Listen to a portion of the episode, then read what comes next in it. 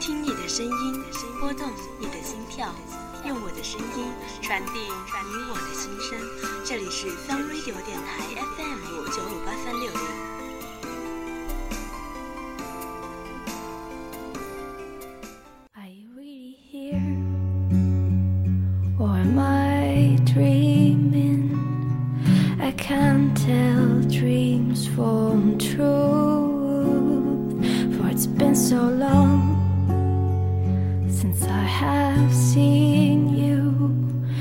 Hardly remember your face anymore 收拾房间的时候，整理出许多旧物。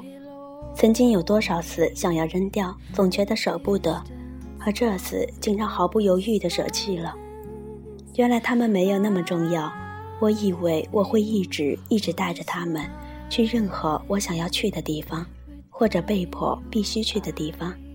可是编配迷离久了之后，渐渐地失去了接待他们的那份热忱。甚至有点迫不及待的想要与之告别，永远的告别。这年就要过完，内心的疲乏也终于达到了高峰，忍不住的将情绪扔进了被子里，歇斯底里一番，才敢开开心心的出现在众人面前。没有人有义务分享你的悲伤，故而你要一个人默默的消化它。成长真残忍。他让好多人失去了想要掏心掏肺的说话冲动，而自己又是口拙笨拙之人，学不会思前想后的，总之一不小心就会伤了别人。所以百口莫辩显得再合适不过了。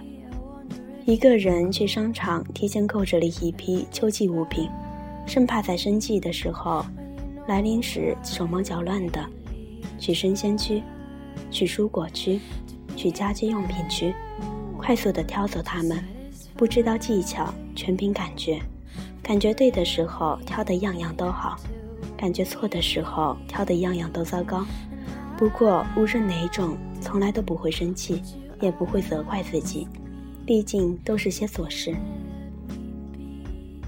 不知从什么时候冠以文艺女青年这个称号，许是从二零一二年玩豆瓣的时候说起吧。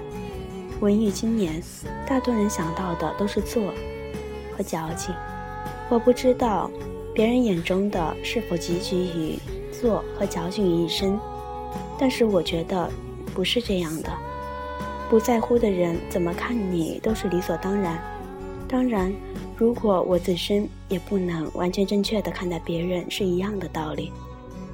终于到了能够理解君子之交淡如水。深刻含义的年龄段，曾经呼朋唤友，三五成群，从不曾安排下来的思考岁月会带给我们深爱的这些花到何处？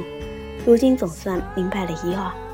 无论多么浓烈的感情，最终都会以平静的形式表现出来，如同那些说好了要一起走红毯的女友，那个说好了会永远视你为宝的男闺蜜，那时说起意气风发。兴致盎然，而今也渐渐的趋于平淡。听到了各自过得好，便心满意足了。他们就这样慢慢的淡出了你的生活圈，从朝夕相处到一年一聚，但再见时感情还是那么浓烈。即使彼此的生活不再相同，但说起从前，仿佛真的就在昨天。能够有一群不用刻意维系关系，依然会在你需要的时候。默默陪伴你的朋友，真好。然而我知道，无论过去的那些朋友多么的使你甜蜜，现在的你都要独行。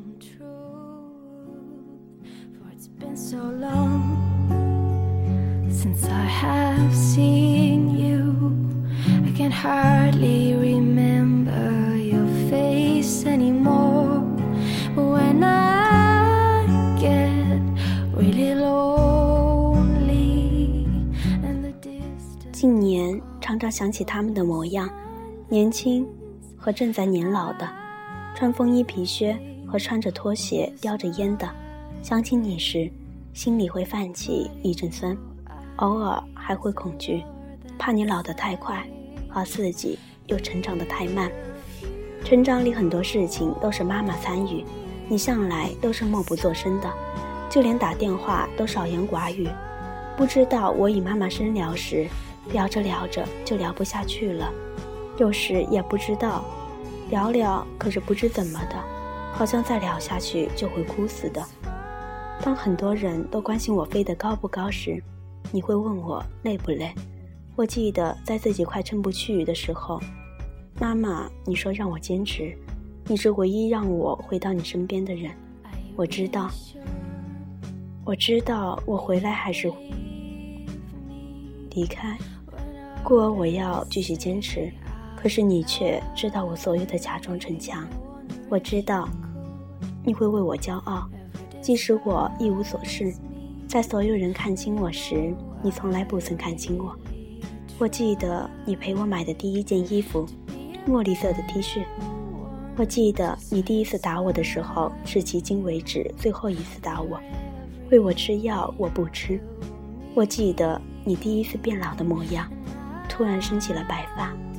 我记得我第一次不听你的话，早恋。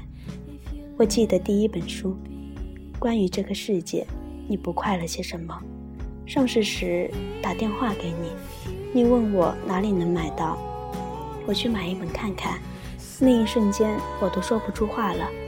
妈妈都没有这样细腻过。想起这些，好像瞬间就有了继续努力的勇气。很多时候，我不知道是什么支撑着自己一个人。如果说当初是爱情，那么我只是为了给自己一个交代吗？知道自己会离开，在你们变老的同时，我多么想变好。好到有足够的力量，在你们脆弱的时候保护你们，而我又是多么遗憾，除了刚刚学会照顾好自己，还没有能力照顾好任何人。你知道吗？